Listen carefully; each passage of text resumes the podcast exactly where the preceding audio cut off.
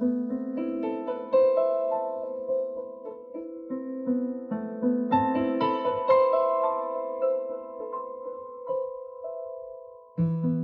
护心灵净土，我们一起听读者。这里是读者电台，我是主播乐活漫记。每晚九点，欢迎收听。此刻我在美丽的北京向您问好。《水浒传》有一点零版本，有二点零版本。晁盖的梁山是一点零版本，宋江的梁山是二点零版本。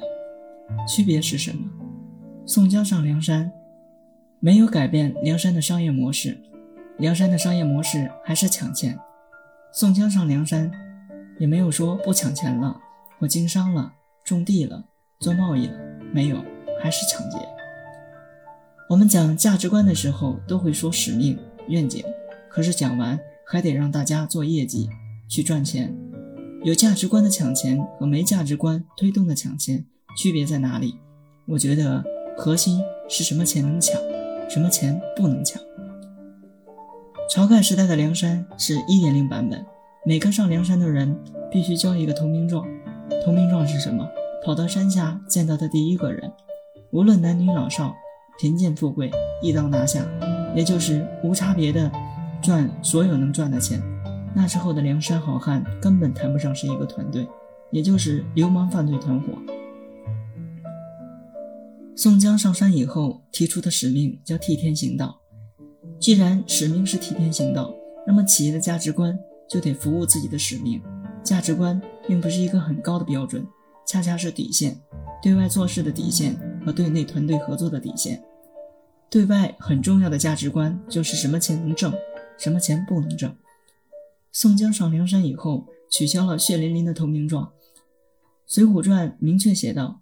宋江上梁山后规定哪些人的钱不能抢。既然是替天行道，哪些钱可以抢？贪官的钱可以抢，恶霸的钱可以抢。价值观不仅决定什么钱能挣，还决定了对内的原则。宋江还得明确抢来的钱怎么分。所以书中写道：抢来的钱三分之一要开仓放粮，接济当地的贫民，作为山寨的储备，得留一些。以备山寨不时之需。第三，才是各位兄弟按照功劳大小和座次来分配。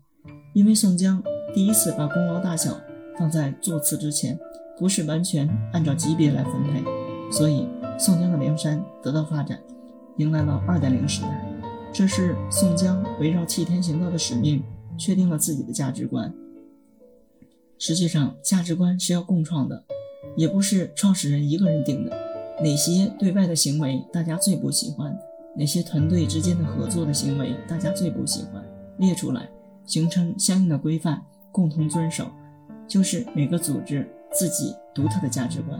价值观是由团队形成对内对外做事的共识，是在帮助每个个体实现梦想的时候，保证不要和团队的理想相冲突。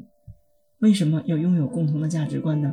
因为只有价值观一致的人。才比较容易获得彼此的信任，因为信任，所以简单；因为简单，所以高效。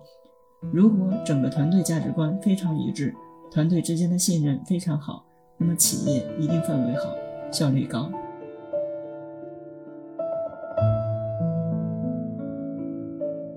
读者电台今天的节目就为大家分享到这里，更多收听敬请关注。晚安，好吗？